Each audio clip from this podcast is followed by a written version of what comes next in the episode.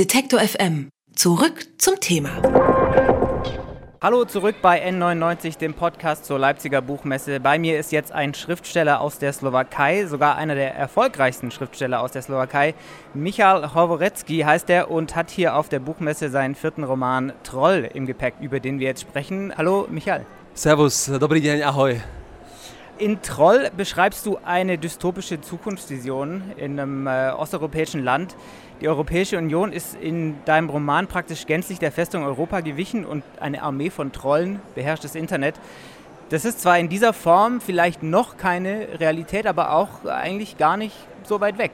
Also ich habe erst gedacht, ich schreibe an einem Science-Fiction-Roman. Ich wollte einen fantastischen Roman schreiben.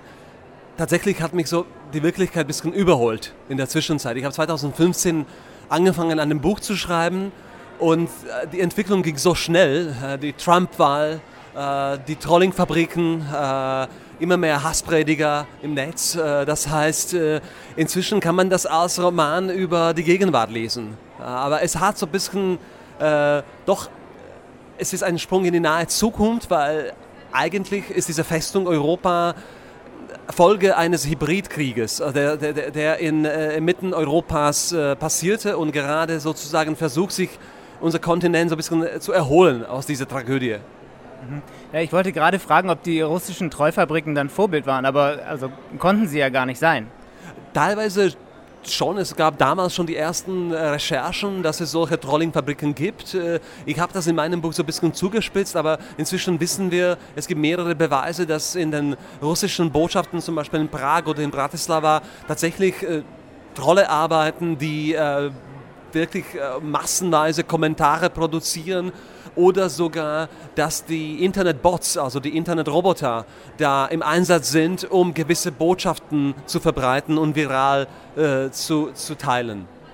In deinem Roman begeben sich zwei junge Menschen, äh, Aktivisten kann man vielleicht sagen, in so eine Trollfabrik mit der Absicht, das System dort zu bekämpfen. Was passiert dort mit ihnen? Also mein namenloser Held trifft in einem Krankenhaus, in einem schäbigen Krankenhaus im Osten Europas eine junge Frau, die äh, daran glaubt, man muss irgendwie diese negative Entwicklung des Internets stoppen oder bremsen. Äh, man soll das mindestens versuchen. Und die zwei machen sich äh, auf den Weg und tatsächlich werden selbst zu Trollen und wollen sozusagen vom Innen herausfinden, wie diese Mechanismen tatsächlich arbeiten, wie die funktionieren und wie kann man das entwickeln, wie kann man das stoppen. Das alles scheitert ziemlich äh, gewaltig. Äh, ihr Plan äh, ist ziemlich ungewiss, weil wir wissen selber nicht, ich, äh, ich als Bürger weiß auch nicht, wie kann man das ändern, was gerade passiert. Ich bin aber, so wie meine Helden, tiefst enttäuscht von dem, äh, deswegen ist es kein utopischer, sondern ein dystopischer Roman. Es ist eine negative Utopie über, was ist eigentlich mit dem Internet passiert. Du schreibst ja nicht nur Romane, sondern auch kritische journalistische Texte, bist du auch online unterwegs. Bist du denn selbst auch schon mal Opfer geworden von Trollen?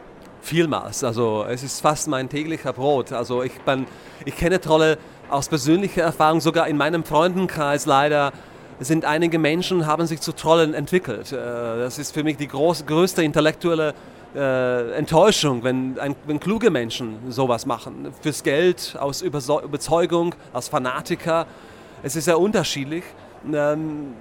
Ich habe selbst versucht äh, zu verstehen, warum das die Menschen machen. Äh, mein Roman ist auch so ein bisschen auch Auseinandersetzung damit, äh, wie geht man mit solchen Menschen um? Was, ist das für, was sind das für Persönlichkeiten? Warum und äh, wie wird man zu einem Troll? Ähm, Im Fall meiner Helden, äh, die wissen auch nicht genau, was passiert. Es, äh, es geht viel dramatischer, als die am Anfang erwarten. Ähm, und äh, das Ende ist auch kein Happy End. Du hast äh, jüngst in einem Interview gesagt, dass in der Slowakei Fake News-Seiten mittlerweile zum Mainstream geworden sind. Was, äh, was bedeutet das? Welche Konsequenzen hat es für die politische Lage in der Slowakei? Darüber gibt es eine große Kontroverse, wie einflussreich inzwischen die Fake News geworden sind. Äh, das Hauptproblem, was wie ich das wahrnehme, ist, dass es nicht nur gewisse Portale sind oder, oder Fake News Webseiten oder, oder irgendwie Facebook-Profile, sondern auch Politiker selbst, sogar, unser Ex-Premierminister Robert Fico hat selbst Verschwörungstheorien verbreitet, ähnlich wie Orban in Ungarn. Und ähm, dass, äh, wenn selbst demokratische Politiker, demokratisch gewählte Politiker solche Botschaften verbreiten, ist es für ein Land, für eine junge Demokratie wie die Slowakische Republik extrem gefährlich, finde ich. Und äh, in dem Sinne, es gibt zum Beispiel in der Slowakei ein Portal namens Hlavne Správy, also so, so wie Tagesschau. Äh, die nennen sich so, das sieht aus wie ganz normale Nachrichtenportal. Könnte irgendwie Nachrichtensender sein. Es ist aber komplett erfunden. Alle, alles dort ist nur Manipulation, Lüge, Hasspredigen gegen alle, gegen Roma, gegen Schwule und Lesben, gegen äh, Menschen auf der Flucht.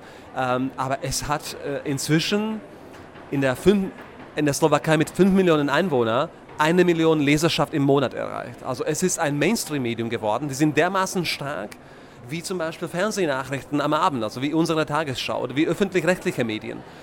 Und das Problem der Gegenwart ist, dass die, vor allem junge Menschen sehr affin sind zu, zu solchen Botschaften, weil man sozusagen liest vor allem das, was in seine Blase, in seiner sozialen Netzwerkblase verteilt wird, publiziert wird, viral wird.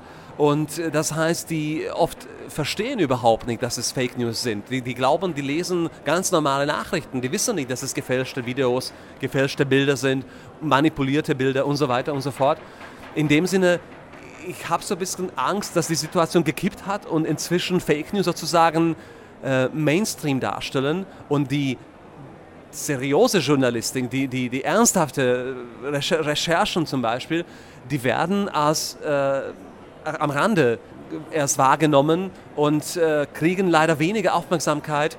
Es ist auch bekannt, äh, eine Lüge verbreitet sich viel einfacher, als wenn man dann die Wahrheit beweisen soll und äh, langfristig irgendwie erklären soll, wie es tatsächlich war. Ein immer wiederkehrendes Thema, das wir jetzt auch hier äh, am Stand in den letzten Tagen hatten, ist, wie man umgeht mit sowas. Also ähm, geht man zu auf die Leute, geht man, spricht man mit ihnen, äh, wie geht man als Journalist, als Intellektueller um mit dieser Situation? Das ist, glaube ich, die große Frage der Gegenwart in Europa. Und inzwischen nicht mehr nur im Osten Europas, sondern auch in Deutschland oder in Österreich ähm, es ist tatsächlich so, dass die Emotionen vielen Menschen wichtiger sind als Fakten. Wenn die, die Situation aus, wenn die imaginäre Gefahr zu einer, mindestens im Kopf, zu wahren Gefahr, zu realen Gefahr wird, ist es schlimm. Und äh, aus meiner Sicht, aus der osteuropäischen Perspektive, gibt es leider viel zu viele Menschen, die sich als Verlierer der Transformation wahrnehmen. Äh, die kämpfen mit extremer Armut, die äh, sind arbeitslos, sehen wenige Perspektiven, wenige Chancen sehr viele osteuropäische Länder, Rumänien, Bulgarien, Slowakei, haben überhaupt, also Slowakei besonders, hat überhaupt kein Problem mit Migranten, sondern mit eigenen Emigranten. Eine Viertelmillion Mitbürgerinnen hat die Slowakei verlassen. Wir haben massive Emigration aus unserem Land. Auch junge Menschen studieren und arbeiten im Ausland und kommen nicht wieder zurück. Eliten wandern, wandern äh, weg das heißt, ähm, es sind Gesellschaften, die tiefst gespalten sind. Ich versuche selbst mit Menschen zu reden, die auch andere Meinung haben. Ich wiederhole aber auch immer, man darf, man hat Recht auf seine eigene Meinung, aber nicht Recht auf seine eigenen Fakten. Mhm. Nach dem Mord am Journalisten Jan Kuciak ist in der Slowakei eine starke soziale Bewegung gegen Korruption, gegen Hass entstanden. Wurde auch hier in Deutschland viel darüber berichtet. Wie äh, geht es denn der Bewegung heute? Also jetzt äh, sieben Monate nach dem Mord an Herrn Kuciak ähm, ist die Situation weiter sehr dramatisch. Es gibt eine sehr gute Nachricht und zwar seit zwei Wochen äh, circa sitzt der vermutete Profikiller im Knast, also in äh, Untersuchungshaft. Man hat äh, auch drei Komplizen äh, verhaftet. Äh, man hat dank einem amerikanischen Satellit, paradoxerweise dank der ständigen Überwachung, hat man sozusagen das Auto und das Kennzeichen identifizieren können, da aus dem Ort Velka Macha, wo der Jan Kuciak und seine Verlobte Martina Kuschnirova gewohnt haben. Man hat das Auto entdeckt und dann konnte man sogar äh, die Route äh, weiter verfolgen und man hat die in einem Dorf Kolarovo in der, im Süden der Slowakei an der äh, Donau in der Nähe der ungarischen Grenze aufgedeckt. Äh, und äh, jetzt ist die große Frage, wer hat den Mord bestellt? Weil das waren offensichtlich Auftragskiller. Das war Auftragsmord äh, und es gibt einen Hauptverdächtigen, einen sehr einflussreichen skrupellosen, schrecklichen Oligarchen. Äh, man schaut, der ist auch seit Juni äh, wegen anderen äh, kriminellen Tätigkeiten auch im Gefängnis. Das heißt, es sieht so aus, dass er seine, äh, er ist nämlich politisch bestens vernetzt, äh, aber es scheint so, dass er nicht mehr geschützt wird von der Seite der Politik. Das alles bedeutet aber keine große Beruhigung, weil, weil man spürt, also der, zum Beispiel der hauptverdächtige Oligarch war bis vor kurzem, bis zu seiner Verhaftung, direkter Nachbar des Ex-Premierministers Robert Fico. Also, das, also, die, also das, die Verdächtigen hatten beste Verbindungen zu den Spitzenpolitikern im Land. Das heißt, in dem Sinne, das bedeutet jetzt alles nicht, dass alles in Ordnung ist. Im Gegenteil, ähm, ich glaube, das braucht wirklich einen Neustart im Land. Und äh, ich glaube, da paradoxerweise ist da tatsächlich eine neue Bürgerbewegung entstanden. Und die, die, es gibt sehr, sehr viele engagierte junge Leute, die sagen, wir müssen aufpassen, wir müssen kritisch denken, wir müssen kritisch schreiben, wir müssen die freie Presse schützen. Es ist nicht einfach, weil der Druck, der politische Druck ist stark. Ähm, die slowakische Regierung versucht sehr intensiv, dass die Slowakei sich eher Richtung Ungarn entwickelt, wo es fast kaum noch freie Presse gibt. Die ist sehr, sehr unterdrückt. Wir müssen alles dagegen tun, dass es nicht so weitergeht. Also meine Hoffnung stirbt zuletzt. Spannende Einsichten von Michael Howorecki, dessen neues Buch Troll wohl aktueller nicht sein könnte. Erschienen ist der Roman auf Deutsch, übersetzt von Mirko Kretsch im Tropenverlag und ich sage danke für das Gespräch, Michael. Danke sehr. Detektor FM kann man übrigens auch live hören. Wir senden rund um die Uhr ein Online-Radio mit Kopf, Herz und Haltung. Im Wortstream mischen wir wissenswerte Themen mit moderner Popmusik und der Musikstream ist der perfekte Tagesbegleiter mit frischer Musik.